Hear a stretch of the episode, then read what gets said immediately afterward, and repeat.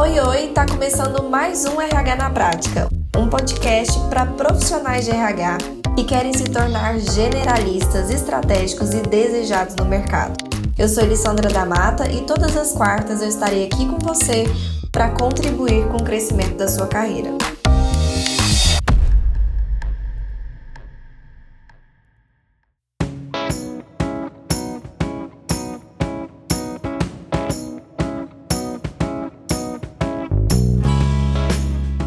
Sejam muito bem-vindos e bem-vindas a mais uma quarta-feira juntos aqui falando de um tema relevante, tema esse que vocês escolheram, inclusive na semana passada. Nós vamos falar sobre endomarketing estratégico. Muitos de nós, profissionais de RH, acaba achando que está fazendo endomarketing, certas ações que a gente realmente entende que está sendo estratégico, mas na verdade não está. Então nós vamos aqui aprender a forma correta de fazer um endomarketing estratégico. E aí, estão animados, animadas? Bom, antes de mais nada, vamos contextualizar aqui todo mundo, colocar todo mundo na mesma página sobre o que é um endomarketing, né? O que que é? É de comer, de passar no cabelo. Eu sei que muitos de vocês já são profissionais de RH, então já sabem, mas alguns de vocês estão iniciando a faculdade ou estudando. Então vamos lá, o endomarketing, ele é um marketing feito internamente. Então são ações, né? Utiliza-se princípios do marketing para os próprios colaboradores. Então, quem é o nosso público-alvo é o público interno da empresa. E essa intenção, né, o endomarketing existe com a intenção de nós reforçarmos coisas importantes ali dentro da empresa, que não necessariamente vai ser um treinamento ou alguma coisa nesse sentido, mas que vai ser uma ação de reforço de uma determinada situação, assunto ou até ação que a gente quer que se repita ao longo de um tempo, tá bom? Então, fazendo marketing é muito mais, né, do que simplesmente ficar fazendo ação de Dia das Mães, ou datas comemorativas, ou Novembro Azul, Outubro Rosa. A gente sabe o quanto são, sim, temáticas relevantes e fazem parte, sim, de um escopo de endomarketing, mas é muito mais do que isso, tá? É o que a gente vai entender aqui sobre canais, sobre públicos, sobre campanhas, sobre tipos de marketing interno, tá? Para vocês entenderem como é possível ampliar a visão de vocês sobre endomarketing. Combinado? Antes de mais nada, eu quero dizer sobre a consequência de você não fazer um endomarketing de uma forma estratégica, né? Ou seja, da forma correta. Bom, se você está fazendo por fazer, né? Se você está fazendo sem ter todo o conhecimento ou grande conhecimento sobre como fazer, se você está fazendo sem saber o passo a passo correto.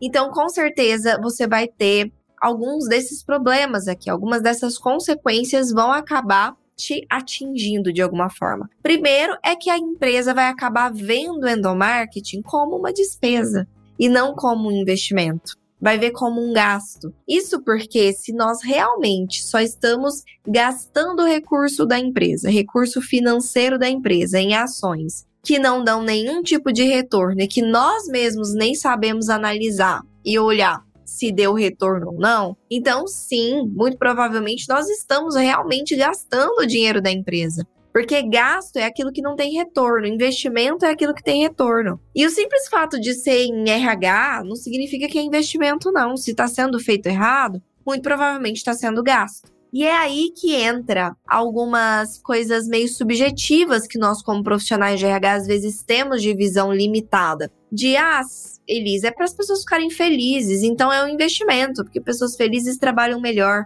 Muito subjetivo, muito não palpável. Primeiro, o que, que é felicidade para cada um? Segundo, como é que você vai como é que você vai medir saber se essas pessoas realmente estão felizes? Terceiro, como é que você vai medir saber se essas pessoas que estão felizes produziram mais no fim das contas? Simplesmente o fato de eu pressupor algo e dizer uma coisa bonita para a empresa não quer dizer que eu não estou gastando o dinheiro dela. Então, sim, nós temos que ter um objetivo fim, que se esse objetivo fim for aumento de produtividade, Talvez o meio seja assim a felicidade, seja assim o bem-estar, seja assim, enfim, saúde, tudo isso é meio. Mas qual é o fim? Se eu não tenho a noção desse meu objetivo, se eu não sei para que eu estou fazendo e não sei medir depois, eu vou correr um grande risco da empresa olhar para aquilo que eu estou fazendo de endomarketing como um gasto, tá bom? Segunda consequência é o prejuízo para a imagem do RH. Porque vamos combinar, né? Quando a gente está fazendo as coisas meio assim, sem muito critério, ou sem muita assertividade, ou sem muito objetividade, ou sem muito profissionalismo, quem a imagem que fica prejudicada é a do RH. É aí que a empresa olhar para o departamento de RH e achar que é um departamento cheio de subjetividade, de achismo, que não é um, um departamento estratégico, que não colabora diretamente para resultado da empresa, que não tem o grau de importância que um departamento financeiro tem. É assim que começa. Porque realmente a gente não está agindo como tal. De fato, não estamos deixando ali para a empresa a impressão real. Porque realmente a gente não está fazendo, ok? Outra consequência é focar os recursos da empresa na direção errada. Porque se eu não sei fazer um levantamento de uma forma correta de quais são realmente as necessidades de uma ação de endomarketing, eu estou fazendo da minha cabeça, muito provavelmente eu vou estar despendendo aquele recurso financeiro da empresa em algo que não vai ser o que a empresa precisa necessariamente. Então, de fato, vai estar sendo um dinheiro jogado fora ali naquele momento, ok? E, por último, mais não menos importante, não saber constatar se a ação está sendo mesmo assertiva. Se eu não sei fazer um endomarketing estratégico, significa que eu também não sei medir os resultados das minhas ações de endomarketing. Se eu não sei medir os resultados das minhas ações de endomarketing, então eu não sei dizer se elas estão dando certo ou não. E isso é muito ruim, porque eu não sei realmente se eu posso continuar fazendo daquela forma, porque tá dando certo, ou se eu tenho que mudar a forma que eu tô fazendo, como é que eu apresento isso para a empresa ou não. Perfeito? Ok. Qual que é a importância então do endomarketing ser feito de uma forma estratégica e assertiva? Primeiro, a empresa passa a ver então o endomarketing como investimento e não como gasto. Além disso, com as, as nossas ações de endomarketing, a gente começa a trabalhar realmente com dores reais da empresa, problemas reais da empresa. Então, eu começo a direcionar as minhas ações para o que a empresa realmente precisa. Percebem a diferença? Além disso, eu contribuo ativamente para que a empresa atinja os seus objetivos, porque eu não só vou fazer ações específicas para resolver dores e problemas, mas eu também vou fazer ações específicas para aumentar a velocidade da empresa para atingir resultados. Então, quais são as metas dessa empresa? Como é que as minhas ações de endomarketing, então, podem contribuir para isso? Então, sim, eu vou contribuir ativamente para que a empresa atinja seus objetivos em cima das minhas ações de endomarketing.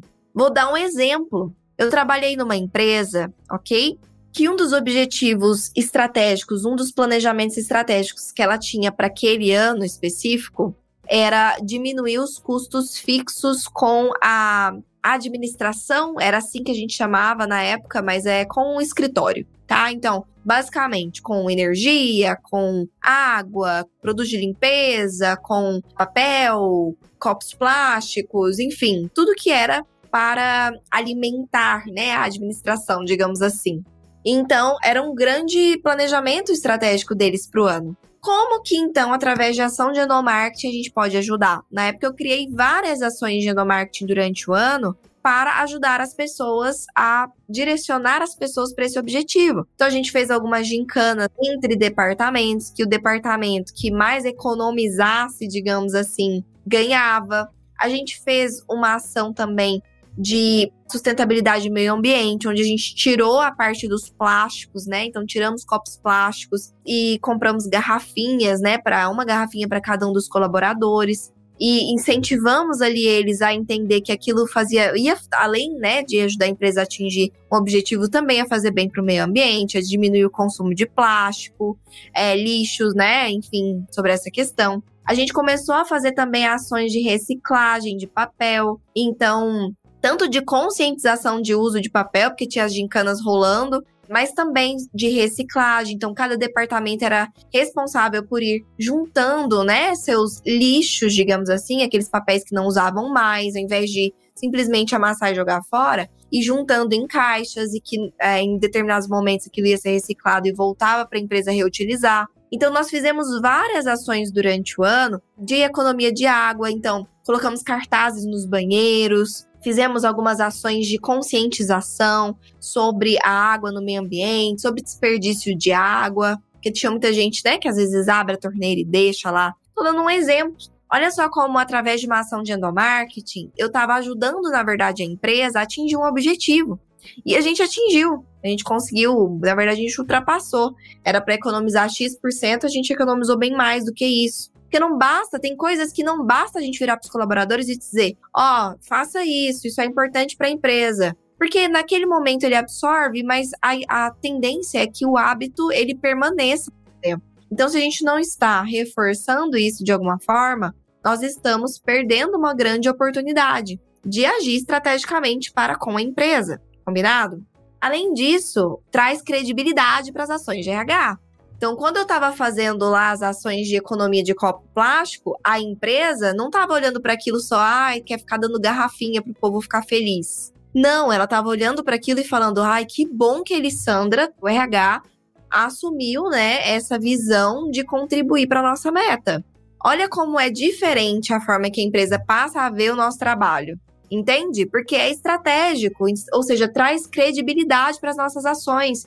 Se eu chegasse e propôsse alguma outra coisa, ó, vamos fazer uma gincana de tal coisa, e eu mostrasse que aquilo vai ajudar a atingir uma meta, você pode ter certeza que eles iam olhar para aquela gincana com um olhar de credibilidade. Além disso, a gente aumenta o resultado da empresa, justamente por isso. A gente está contribuindo ativamente para o resultado, então, se a gente está resolvendo problemas reais que a empresa tenha, se a gente está contribuindo realmente para que uma meta seja atingida, então eu também estou atuando diretamente nos resultados. Olha como isso é estratégico.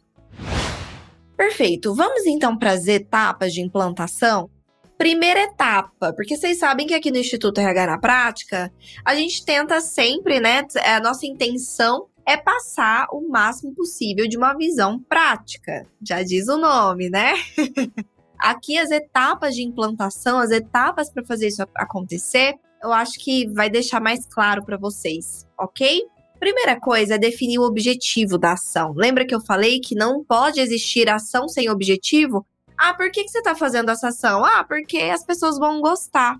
E aí? O que, que você quer com isso? O que, que tem as pessoas gostarem? Elas gostarem significa o quê? Elas gostarem é o suficiente para você despender um recurso da empresa? É qual é o objetivo fim disso? Isso realmente é uma necessidade real de agora? Não sei. Você mapeou? Vamos dar uma olhada então? A primeira etapa é justamente mapear esses objetivos, é ter um objetivo real. Então, entenda a ordem, tá? Vamos lá para essa ordem. Não é eu crio uma ação legal porque eu vi essa ação sendo feita em outro lugar, porque eu tive essa ideia, e daí eu penso qual é o objetivo dessa ação. Não eu levanto os objetivos reais da empresa, ou seja, as reais necessidades, e aí sim eu penso em uma ação que me leva para aquele objetivo. Entender a diferença é uma diferença gigante. Eu não quero que você simplesmente pegue uma ação que um colega está fazendo, alguma coisa que você pensou, e falar, ah, eles dizem que tem que ter um objetivo, então, hum, no fim dessa ação, o que, que vai acontecer? Ah, vai acontecer isso. Ah, então esse é o objetivo dessa ação. Não, qual que é a ação que realmente a empresa precisa. Então, primeiro você vai levantar as necessidades, os problemas que você quer resolver, as metas que a empresa quer atingir, os problemas, as situações, as informações reais de necessidade da empresa. E aí sim, eu dentro daquelas informações eu vou olhar e pensar: o que que disso eu consigo resolver com endomarketing? Porque algumas coisas vão ser resolvidas com treinamento, outras delas vão ser resolvidas com projetos de RH, como por exemplo, implantação de uma avaliação de desempenho, implantação de um plano de cargos salários, algumas coisas vão ser resolvidas assim. Mas o que, que disso eu consigo resolver com endomarketing? Ah, isso aqui eu consigo resolver com endomarketing. Perfeito. Então, qual vai ser a ação que eu vou fazer para conseguir atingir esse objetivo? Hum, eu acho que fazer uma gincana vai funcionar, eu acho que fazer um XYZ vai funcionar, eu acho que fazer isso aqui vai funcionar porque eu já tenho um objetivo fim. Eu adequo a minha ação para atingimento daquele objetivo fim. Essa ordem importa, faz toda a diferença, tá? Então, quais são as fontes de informação? De onde você tira essas informações? De quais são realmente esses tópicos, esses assuntos relevantes que a empresa precisa trabalhar? Primeiro lugar, do diagnóstico organizacional. É uma ferramenta de pesquisa aplicada ali na empresa para um levantamento de necessidades de vários âmbitos, né, um levantamento de avaliação de vários âmbitos da empresa, aonde em cima desse resultado eu consigo ver se alguma dessas ações algumas dessas situações que não estão dentro do esperado, se eu consigo resolver com endomarketing. Então, os resultados do meu diagnóstico organizacional é um dos lugares que eu vou tirar o que, que eu posso, então, resolver daqui com endomarketing. Perfeito? Informações reais da empresa. Percebem a diferença? É pesquisa real, situações reais. Perfeito. Segundo lugar que eu vou tirar é de uma outra pesquisa comum de se acontecer dentro das empresas, que é a pesquisa de clima. Inclusive, tivemos uma RH Class sobre esse assunto, está disponível no YouTube. Então, pesquisa de clima é outra ferramenta de pesquisa, onde eu vou avaliar várias variáveis e algumas dessas variáveis que estiverem abaixo do que eu realmente esperava que acontecessem, eu posso resolver com endomarketing. Outro lugar que eu vou tirar, que eu posso tirar ali informações sobre quais ações de endomarketing fazer, é da minha entrevista de desligamento. No momento em que a pessoa está sendo desligada, é função do RH, é uma das funções do RH fazer uma entrevista de desligamento. Nessa entrevista de desligamento, eu faço algumas perguntas, como, por exemplo, como é que ela avalia a liderança, como é que ela avalia XYZ, né? Alguns tópicos importantes, e o que, que ela mudaria ali dentro se ela fosse o dono da empresa. Ou seja, vai te dizer e avaliar a empresa em alguns tópicos alguns desses tópicos que estiverem sendo piores avaliados pelas pessoas, é que esse indicador de desligamento estiver sinalizando que a maior parte das pessoas reclama de uma determinada situação, eu posso pensar se eu devo trabalhar com endomarketing, se dá para trabalhar com endomarketing aquilo ali. Lembrando que todas essas fontes de informação vão ser fontes para você criar várias ações. É você pensar, eu posso resolver com treinamento, eu posso resolver com implantação de um projeto, mas também é entendimento de se eu posso resolver com endomarketing. Perfeito? Outra fonte são as metas da empresa. É eu perguntar para empresa. Eles, eu não sei qual é a meta da empresa. Sabe como é que eu fiquei sabendo que a empresa tinha um objetivo de diminuir custos fixos da administração? Perguntando. Todo início de ano eu sentava com a diretoria e perguntava quais eram as metas principais que eles tinham para aquele ano. Tanto assim, mais irrisórias, né, que não, necessariamente estão né, é, ligadas a faturar, a, né, ao objetivo de venda, mas metas internas, quanto também metas de vendas, de crescimento, de faturamento, quais eram as metas da empresa, o que ela tinha de expectativa para aquele ano, quais eram os novos projetos. Aí eu ficava sabendo, naquele ano tem a intenção de implantar ISO 9001, naquele ano tem a intenção de tirar Excel e botar um software, beleza? Como é que eu posso então já começar a pensar e me antecipar com as minhas ações de endomarketing para contribuir com isso, tá certo? Então, pergunte para a empresa as metas dela. Nem sempre ela vai te contar, porque nem sempre a empresa tem essa visão de que você precisa saber. Mas se você chegar nela e perguntar e falar assim: olha, eu tô fazendo um planejamento de sugestões que eu quero dar, de ações para contribuição esse ano. Mas antes de mais nada, eu queria saber se você né, poderia me, me contar para onde a empresa está indo esse ano, quais são os planos, os objetivos, os projetos novos, o que, que vai rolar. Ainda está em tempo, a gente está em março. Já faça isso aí na sua empresa, tá? Outra coisa é, é a identidade organizacional. O que, é a identidade organizacional? É a cultura da empresa. E essa é uma coisa que sempre tem que estar tá na pauta do endomarketing.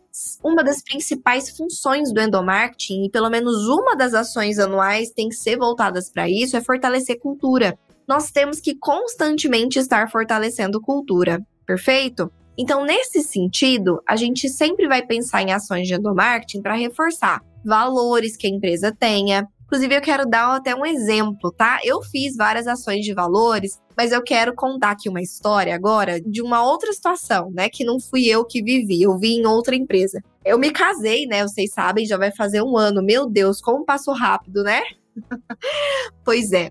E aí, uh, quando eu fui pro cartório para fazer lá todo o trâmite, né, do casamento, para poder casar no papel, né, no cartório, eu cheguei no cartório, é um grande cartório aqui na minha cidade, aqui em Goiânia. Bastante funcionários. E aí, quando eu cheguei nesse cartório, tava todo mundo, os, os colaboradores, com camisetas de cores diferentes. Então, tinha algumas pessoas com camisetas amarelas, outras com camisetas verdes, outras azuis e outras vermelhas. Na época, eu até gravei um story sobre isso, mostrando, porque eu Aquela boa profissional de RH que não aguenta, eu obviamente tive que perguntar, porque eu entendi que estava acontecendo alguma gamificação ali, né? Então, tinha os nomes dos times nas camisetas, time tal, e dava para ver que eles mesmos tinham escolhido os nomes dos times, porque um nome não tinha nada a ver com o outro, então, tipo assim, era time Tigre, aí o outro time Florzinha, tipo, nada a ver. Então, deu para ver que eles que eles que escolheram, não tinha uma lógica. E tinha, tipo, um desenho na que dava para ver que eles mesmos tinham desenhado, assim, como se fosse uma logo, uma coisa assim, uma imagem do grupo, né? Que consolidasse o grupo. E aí eu perguntei para eles: ah, isso aí que tá acontecendo alguma gincana e tudo. E aí a moça que tava fazendo ali o meu processo de casamento me explicou. Falou que sim, que era uma coisa que acontecia todos os anos, que durava seis meses e que era uma competição entre equipes, né? Para arrecadação de várias coisas, como por exemplo, brinquedos, roupas de frio, cobertores, várias coisas que eram para doação. Então, o cartório ele tinha um valor muito forte de contribuição social, era um valor muito forte. E aí como que ele reforçava isso? poxa, se é cultura da empresa, eu também quero reforçar isso nas pessoas. Eu quero que elas também se importem com o social. Eu quero que elas vejam que isso é importante para nós. Então, colocar essa gamificação fazia com que as pessoas ficassem pensando em soluções. Ah, como é que a gente faz para arrecadar mais brinquedo? Como é que a gente faz para arrecadar mais tal coisa? E elas iam atrás de soluções e aquilo acabava fazendo com que elas levassem para a vida delas. Essa moça até falou: "Nossa, eu não tinha esse hábito. Mas depois que eu entrei aqui na empresa e a gente faz isso todos os anos, durante metade do ano, eu fico sempre também agora na minha casa pensando como é que eu posso doar alguma coisa. Eu fico pegando os brinquedos da minha filha e, e pensando como é que eu posso reaproveitar. Se tem alguém que precisa. Então, tá vendo como a pessoa acaba levando algo da empresa para a própria casa dela? E é exatamente isso que faz parte do nosso papel, reforçar coisas que são importantes para a empresa. E para essa empresa, um dos valores importantes era o social. E aí, tá vendo como dá pra gente, dentro dos valores, fazer várias ações de reforçamento? Bem legal, né? Bem, bem legal. Então, identidade organizacional também é outra coisa que a gente pode usar e deve usar para as nossas ações de endomarketing, tá?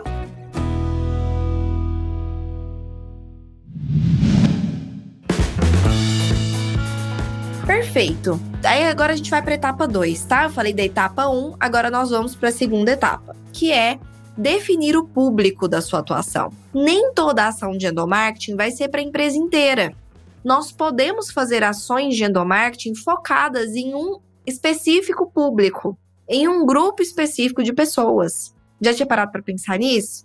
Eu vou te falar agora quais são os públicos internos que existem dentro da empresa para você começar a pensar mais sobre isso. Existem então os empregados contratados, são aqueles colaboradores que têm CLT, esse é um público. Tem também o público de profissionais terceirizados. Já pensou que tem como você fazer ações de endomarketing para os seus terceirizados?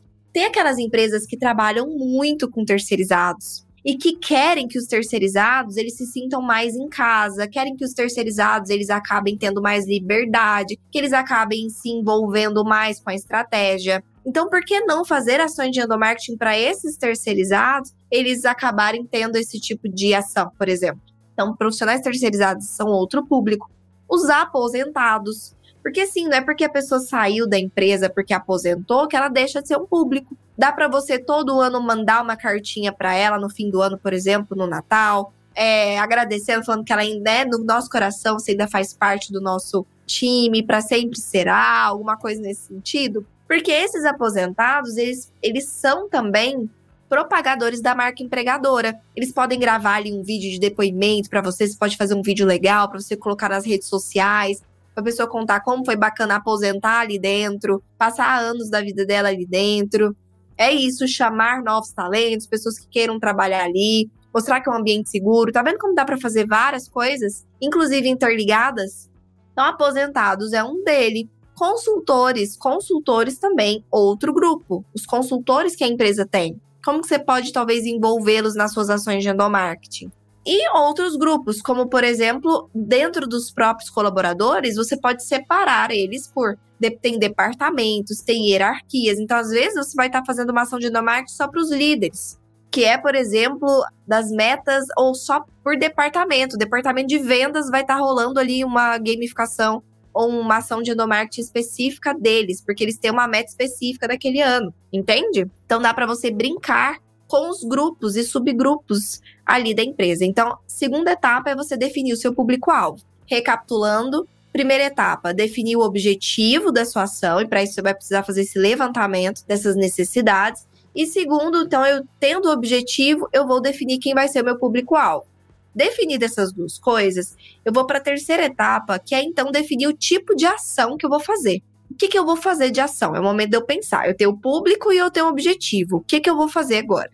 E a verdade é que tem tantos tipos de marketing interno que vocês nem imaginam. Eu vou trazer alguns exemplos aqui para ajudar vocês a pensarem. Existe um tipo de marketing interno que se chama marketing de RH. E esse eu sugiro que você faça todos os anos. Ter um braço do seu endomarketing para fazer o marketing do RH. Como é que é isso? É porque é o seguinte: muitas das vezes nós, como profissionais de RH, a gente está fazendo um monte de coisas legais, nós estamos implantando um projeto novo, nós estamos fazendo uma ação bacana, nós estamos fazendo uma determinação X, mas os colaboradores não enxergam isso. Por quê? Porque eles não sabem que a gente está fazendo. A gente está, né? A gente não está divulgando isso de nenhuma forma. Então, marketing de RH é constantemente a gente está divulgando para os colaboradores o que, que o RH está fazendo. Por que, que ele está fazendo, os benefícios daquilo para eles, o que, que aquilo vai mudar para eles, para eles terem o RH sempre como aliado e verem o RH com credibilidade. Tá vendo como também já muda a imagem do RH com o olhar dos colaboradores? Então, marketing de RH é um dos tipos de RH, de endomarketing. Segundo tipo de endomarketing é o marketing de benefícios. Esse aqui, eu também sugiro que você faça, independentemente de qualquer coisa, todos os anos, mas ele também é ótimo para quando você vai colocar um benefício novo, ou para quando você tem ali uma resposta na sua pesquisa de clima que as pessoas não têm tanta consciência ou não usam tantos benefícios que a empresa dá. Tem empresa que dá tantos benefícios intrínsecos que a pessoa nem sabe. Eu lembro que eu trabalhei numa empresa que tinha convênio lá com ah, uma associação, tipo a Associação do Comércio, né? Que na época era uma empresa de comércio. E aí, esse cartãozinho dessa associação dava direito a tanta coisa, era desconto em um tanto de coisa, era clube, era viagem, era tanta coisa que os colaboradores nem sabiam. E aí não usufruíam. E aí quem que estava errando? Eu. Porque é minha função divulgar os benefícios com afinco. Porque não adianta eu divulgar a entrevista num treinamento de integração e nunca mais falar sobre isso, né? Os colaboradores eles vão se esquecer, eles não vão se lembrar e nem vão saber como usar. Então, constantemente a gente tem que estar tá fazendo ações de reforçar os benefícios. Para que isso? melhorar a imagem da empresa, fazer com que as pessoas vejam que às vezes tem muito mais que elas não estão usufruindo. Inclusive, treinamentos é um dos benefícios, tá? Então, deve estar na sua divulgação também. Ok, marketing de incentivos. O marketing de incentivos é aquele em que você quer dar um incentivo em troca de uma ação que você quer que a pessoa execute. Então essas gamificações, elas normalmente elas vêm junto de um incentivo. O time que ganha leva alguma coisa. E esse alguma coisa tem que ser alguma coisa que eles querem. Às vezes é uma folga, né? Às vezes as empresas ficam falando: "Ah, Elis, mas eu, eu não tenho verba para dar uma, um prêmio em dinheiro". Olha, às vezes você dando um dia de folga já é o que eles querem, já é muito legal para eles, já vai ser muito bacana. Às vezes ter um dia uh, um dia em que eles escolhem o cardápio. Sei lá, caso a sua empresa ela ofereça um é quem ganhar escolhe o cardápio durante um mês. Tô dando exemplos aleatórios, mas tá vendo como dá para fazer premiações e incentivos com o recurso que você tiver? É só ter aí um pouco de criatividade. Então, o marketing de incentivo é justamente eu colocar uma ação que eu quero que a pessoa execute, uma meta, um objetivo, em troca de um incentivo, em troca de uma premiação, algo que a pessoa queira, tá? Então, qualquer que seja o objetivo, você precisa pensar: tem como eu fazer isso em forma de marketing de incentivo? Colocar um incentivo para as pessoas fazerem? Nesse caso lá do, do cartório, ele fez um marketing de incentivo o time que ganhava, ele ganhava alguma coisa. Eu não me lembro o que, que era, mas se eu não me engano, era folga. Eram alguns dias de folga no ano que eles podiam escolher, né, com certa antecedência. Então, tá vendo como é um incentivo? Além disso, tem o marketing de sensibilização. O marketing de sensibilização entra quando eu preciso, né, num objetivo fim, sensibilizar as pessoas. Vou dar um exemplo. Ah, Elis, eu tô implantando a pesquisa de clima na minha empresa, mas as pessoas não participam. Eu tô tendo muita dificuldade de fazer com que as pessoas participem. Ou então, ah, Elisa, a gente faz sempre um aniversário antes do mês ou alguma coisa, as pessoas não vão. Ah, Elisa, eu faço treinamento e as pessoas não estão indo. Então, se tá precisando de incentivo, você vai fazer um marketing de sensibilização. O que é um marketing de sensibilização? É justamente você criar ações de endomarketing para conscientizar e sensibilizar as pessoas da importância delas fazerem aquilo. A diferença é que não é eu simplesmente chegar para elas e falar: olha, isso é importante, faça. É eu sensibilizá-la ao longo de um tempo. A diferença é o tempo. Então, a ação de endomarketing, se eu vou fazer uma pesquisa de clima em dezembro, quando der outubro, eu já estou começando as minhas ações de endomarketing para pesquisa de clima. Eu já estou começando a colocar cartazes com antecipação, faltam X dias. Eu já estou começando a colocar algumas palestras falando da importância, já estou começando a mandar alguns e-mails de conscientização, já estou começando a sensibilizar os líderes, pedindo para eles falarem com a equipe, já estou criando um burburinho, já estou pedindo para os líderes deixarem uma agenda, uma horinha, 30 minutinhos na semana para eles responderem a pesquisa de clima. Então, eu já estou pensando em como incentivar e sensibilizar essas pessoas a participarem. Mesma coisa os treinamentos né? Um tempo antes eu começo a sensibilizar, a conscientizar, a levar informação, a mostrar o que, que eles ganham com isso, a amarrar isso com outras coisas. Perfeito? Então, a sensibilização eu posso fazer para um determinado programa ou ação, igual foi esses exemplos que eu dei, mas também eu posso fazer quando a pessoa, por exemplo, não está produzindo tanto, né? Vamos supor que deu uma queda de motivação ali. Eu posso fazer um endomarketing de sensibilização também sensibilizando eles, né, de o que está acontecendo, do porquê que é importante eles, né, dando uma animada, uma motivação, por que é importante eles levarem o trabalho deles a sério, colocando um incentivo, dá para fazer inclusive mescla de sensibilização com incentivo. Marketing de informação. Então, é todo aquele processo que eu preciso passar alguma informação importante entram aí, por exemplo, ah, um outubro azul, um, um, outubro rosa, um novembro azul, que eu quero passar uma informação, por exemplo, sobre o câncer de próstata, o câncer de mama. Então, são movimentos de passar informação.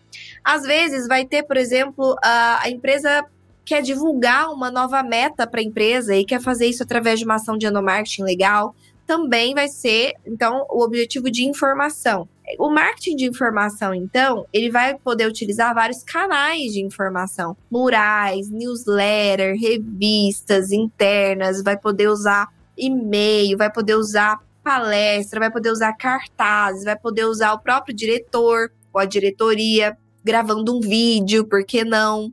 Né? Então tem várias coisas que dá para a gente pensar. Os próprios líderes também são canais de comunicação, eles podem repassar informações que são importantes. Dá para fazer um burburinho aí, né? Marketing social. Marketing social é tudo que é de sociabilização. Então, você quer fazer um aniversário antes do mês? O objetivo é sociabilizar. Se você quer fazer, por exemplo, uma ação de Dia das Mulheres, o objetivo é conscientizar essas mulheres de certos valores que são importantes para a empresa, eu posso fazer um marketing social com um marketing de informação. Tá vendo como dá para a gente ir mesclando coisas aqui? Mas eu tenho sempre que ter um objetivo fim. O que, que é o meu objetivo com isso? Ok? Eu entendendo então como é que vai ser a minha atuação, né, a minha ação eu vou para minha etapa 4, que é planejar essa ação. É o momento de planejar isso. Primeiro, eu vou planejar o conteúdo. O que, que eu vou falar? Né? Já, já planejei então que vai ser um marketing de informação. O que, que eu vou passar de informação? Planejei que vai ser uma gincana. Quais vão ser as regras? O que, que eu quero passar? Então, conteúdo daquela ação, tá? Planejamento do conteúdo. E a segunda coisa que você tem que planejar é planejar o processo. Como é que isso vai acontecer? Quanto tempo vai durar? Quantas etapas tem essa ação, quem vão ser as pessoas envolvidas, tem que ter o planejamento, ok? E etapa 5, mas não menos importante, na verdade eu ouso dizer que é uma das mais importantes, é justamente você analisar os resultados. Ou seja, você medir. Você precisa saber medir os resultados da sua ação de endomarketing. Se você, por exemplo, fez uma ação de endomarketing com base em uma resposta, né, em uma variável da pesquisa de clima, na próxima pesquisa de clima, você precisa olhar se essa variável melhorou. Porque daí você sabe se a sua ação de endomarketing teve sentido. Se a intenção era diminuir X% os gastos da empresa, eu preciso medir esses gastos para ver se diminuiu mesmo para ver se minha ação melhorou, minha ação funcionou. Se a intenção era reforçar um valor importante para a empresa, eu preciso aplicar ali uma, uma pesquisa ou alguma situação de avaliação pós-ação, onde os líderes, por exemplo, avaliam os colaboradores, ver se eles realmente é, estão melhorando aquilo, ou uma autoavaliação que os colaboradores vão fazer em si, eu preciso implantar alguma forma de ter acesso a essa informação de se funcionou ou se não funcionou, ok? Inclusive, dentro da pesquisa de clima, uma das variáveis é a parte de missão, visão e valores. As pessoas sabem o que são, não sabem, elas entendem o que, o que é, não entendem. Então, é também eu ficar de olho em outros lugares que estão me dizendo se aquilo está melhorando ou não.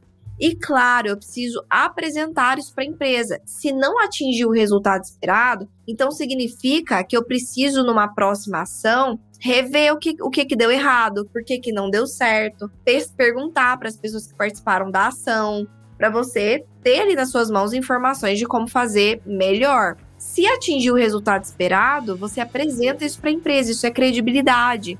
Entendem? Como isso traz muito mais profissionalismo aqui para nossa área. Vocês conseguem perceber?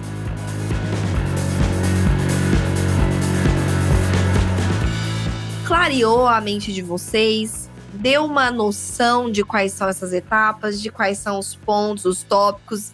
Importante lembrar que é um assunto bastante denso e complexo para a gente falar ali em 40, 50 minutos, uma hora, mas a minha intenção aqui com você era trazer uma visão geral de muito provavelmente quais eram os erros que você estava cometendo dentro desse processo de endomarte e o que está faltando para você poder estruturar isso de uma forma mais estratégica, tá? Então é isso. Um beijo no coração de vocês. Bom restinho de quarta. Obrigada por terem ficado aqui comigo. Parabéns pelo comprometimento. E a gente se vê na quarta-feira que vem. Combinado? Nos vemos.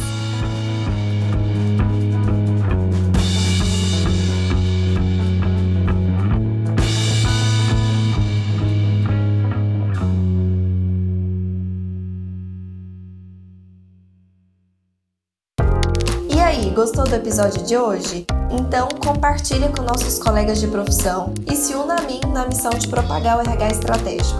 Eu também vou adorar me conectar com você por outras redes. Me adiciona nas redes sociais pelo Instagram, arroba e também pelo LinkedIn e YouTube. Um beijo e até a próxima quarta!